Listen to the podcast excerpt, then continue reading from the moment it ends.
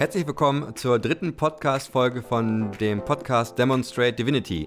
Mein Name ist Patrick Kowaleski und ich freue mich sehr, dass äh, du jetzt gleich ein weiteres Interview mit Neil Donald Walsh anhören kannst. Heute geht es um das Thema Alltagstauglichkeit von spirituellen Lebensweisheiten.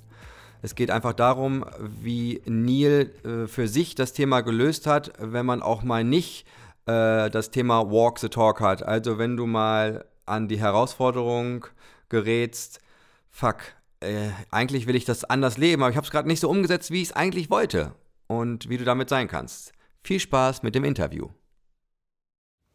Hallo zusammen, ich bin es wieder. Ich bin es wieder. Ich bin wieder. Hallo zusammen, ich bin es wieder, Neil Dallavos. Ich freue, ich freue mich heute wieder eine Podcast-Episode mit meinem Freund und Kollegen Patrick Kowalski aufzunehmen. Ich bin schön gespannt. gespannt. Gespannt. Ich bin, ich bin schön gespannt. Welche, welche, welche, welche? Welche? Ich bin schön gespannt. Welche Frage? Ich bin schön gespannt. Ich bin schön gespannt. Welche Frage? Frage Patrick. Ich bin schön gespannt. Welche Frage Patrick heute für mich hat. right. That is a nice introduction. ich, ich bin schön gespannt. Welche Frage heute? No. Ja. Ich bin schön gespannt. Welche Frage heute? Ich bin schön gespannt. Welche Frage Patrick heute für mich hat? Right. You got it. You nailed it.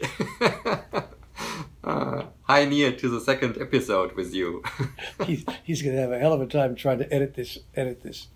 Um, it's nice to be here with you. Thank you for the opportunity. Yeah, thank you. I'm very curious about the questions you have for me. Oh yeah, I think today there's a will be maybe a good and a tough question. Maybe not. We will see.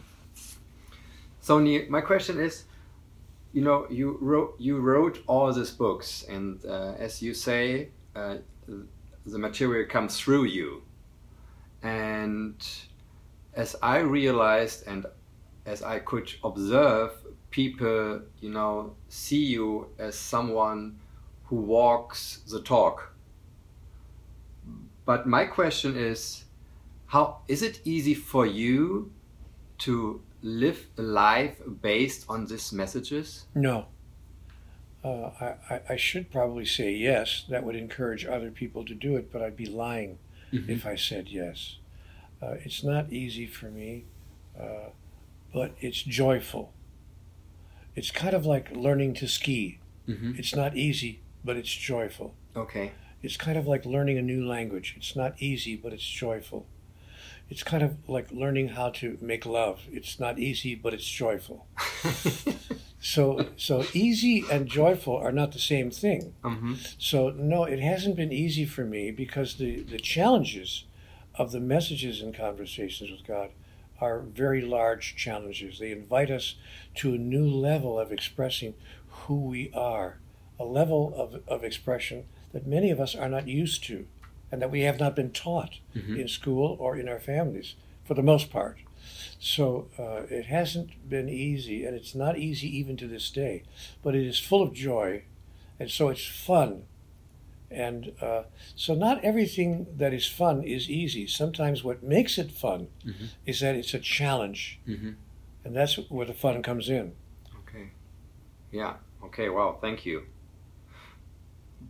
but that brings another question into my mind. So how how do you treat yourself when you realize that you did not act like the way I wish to have? Yes. With compassion.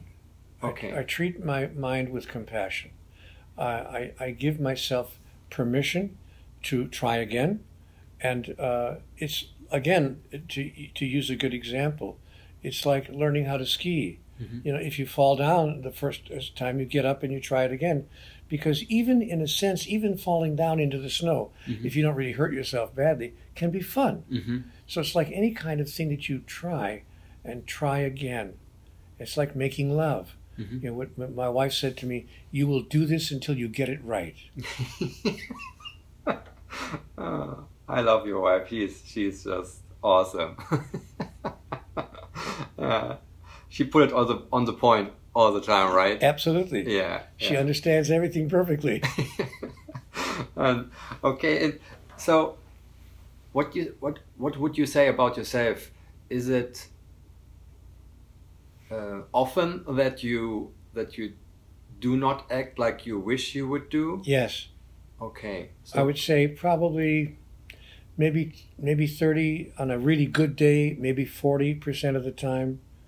You know, I, I act like I wish I could. hmm Maybe 50 or 60% of the time I do not because I'm not really at a level of mastery with regard to what I'm trying to experience and what I'm trying to express and what I'm trying to demonstrate. But here's the good part. The good news is at least now I know where I'm going. hmm It's like a person who was lost in the woods for many, many years and couldn't find his way out of the woods. And now he sees the pathway at last. And he's halfway there and he's happy about that. Mhm. And I, because I can see the clearing outside the forest and I know I don't have to stay in there any longer. I just keep on walking that path. So, but no, I wouldn't. Nobody who knows me would think that I am as far along the path as I would like to be. But I'm much further along than I ever was before, and I'm moving faster. This is the other good thing. Okay. I, I'm moving faster than I was before. So maybe I'm 40% now. Uh, maybe in another year it'll be 60 or 70% because I realize that the more I know, the more I know that I know, Mhm. and that moves me faster toward uh, where I really ultimately want to be. So it's a very exciting time of my life when I feel that my growth is expanding rapidly. hmm So you can see, The light at the end of the tunnel. yeah. as we say in America. You can see the light at the end of the tunnel, hmm and I, I no longer have to worry about residing in the darkness for very long. Okay. And based on that answer, so how is it for you? Because I can imagine as being the author of all these books, you know, pe- other people see you that maybe let me let me uh, say it like this. See you that you should walk the talk all the time. Did you have this experience that people are uh, talking to the, to you like you Neale you wrote all these books. I mean you should know and act better like this. Yes, some people mm-hmm. have said those kinds of things to me, but most people are very generous and they're very kind. And if they've read my books, th- that generosity and that kindness emerges from their own embracing of the message that they have uh, found in, in the books. So most people are not critical of me. They approach me with uh, kindness and generosity and compassion. And you know, one reason they're not critical of me is because I admit at the beginning. Okay I don't try to be something that I'm not. mm-hmm. And I, and I tell them right from the start that, you know, I, I'm not where I would like to be, but at least now I know where I'm going. yeah And not only do I know where I'm going, but I know how to get there. I, I have, I've been given really good directions. Mhm.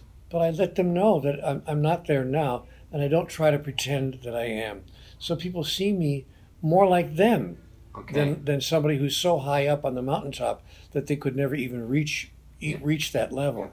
So people tend to relate with me okay much more easily because they see that I'm struggling and uh, and I'm challenged, just like we all are.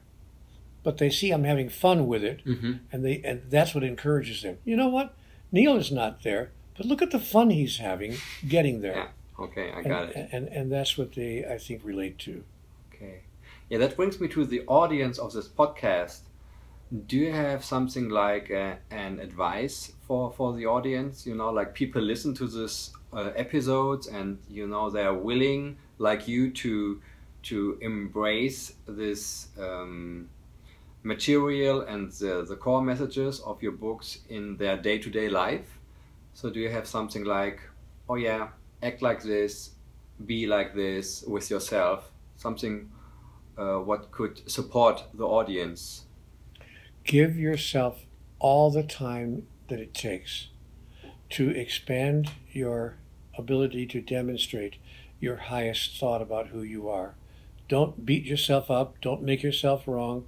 Don't criticize yourself. Act toward yourself as God would act toward you. Oh. Yeah. By totally accepting, embracing, and loving who you are, even as God totally embraces and loves you. Yeah. So if we can give ourselves the same emotional assistance, the same emotional response that we would imagine that God gives us, that's what I would invite people to do. And also, I would invite people to do that for everybody else, not just for yourself, Yeah. but but be uh, be that way for everybody else. Now, I want to say this: most people are more kind with other people than they are with themselves. Mhm. So, my last piece of advice is: be as nice to yourself as you would be to your neighbor, your your spouse, your family, your friends, those you love. Love yourself as much as you love others, and that's all you really need to know. Thank you. I think that everybody who who's listening to the to the podcast is you know having benefit of of this episode because you know they they see um, a way to to go this way, but not giving themselves a hard time if you know if if they step out of the way for if once. step off the path, Yeah. yeah, of course, of course not, because because it's natural that you will step off of the path. That's part of the process. Mhm. You know, I always use the example of a child in school learning her multiplication tables Mhm. two times two, four times four, six times eight, and she's going to make a mistake now and then. And but but and I had that happen with my own children. They'd come home from school Mhm. uh, uh, crying a little bit because they didn't do their math right in class and they got their multiplication table wrong. I said, "Sweetheart, getting it wrong is the fastest way to get it right." Oh yeah, yeah. I love to say that in my seminars and trainings as well. So great. Well, thank you for for answering my questions, and uh, thank you for having uh, that you took your time to be here uh, and to create this uh, podcast episode with me. It's lovely to be here with you, Patrick. Thank you for the opportunity. Thank you. Bye bye, everyone. Das war das zweite Interview mit Ninold Voigt. Äh, Wie du mitbekommen hast, hatten wir auch da wieder viel Spaß. Ähm, an manchen Stellen muss ich auch im Nachgang immer noch wirklich lachen. Ich hoffe, du hattest wirklich genauso viel Spaß äh, wie ich jetzt im Nachgang oder wie ich mit Neil, als wir das Interview aufgenommen haben. Oder mit Neil und ich. Wie heißt es so schön? Der Esel nennt sich immer zum Schluss. Ähm, die nächste Folge, Guess What, ist auch wieder mit Neil Donald Voigt. Wir werden über das Thema richtig und falsch sprechen. Gibt es ein richtig? Gibt es ein falsch? Und wie ist das, wenn du diesen Weg von diesen Lebensweisheiten wirklich beschreiten und begehen willst und das für dich als das maximal Beste entdeckt hast, aber feststellst, dein Umfeld reagiert nicht so darauf und hat sogar vielleicht eine Perspektive, die komplett konträr zu deiner ist. Sei drauf gespannt, ich freue mich, denk dran, äh, teil die Message, äh, lass die Leute wissen, dass es diesen Podcast gibt. Ich freue mich auf deine Unterstützung. Bis dann, bye bye.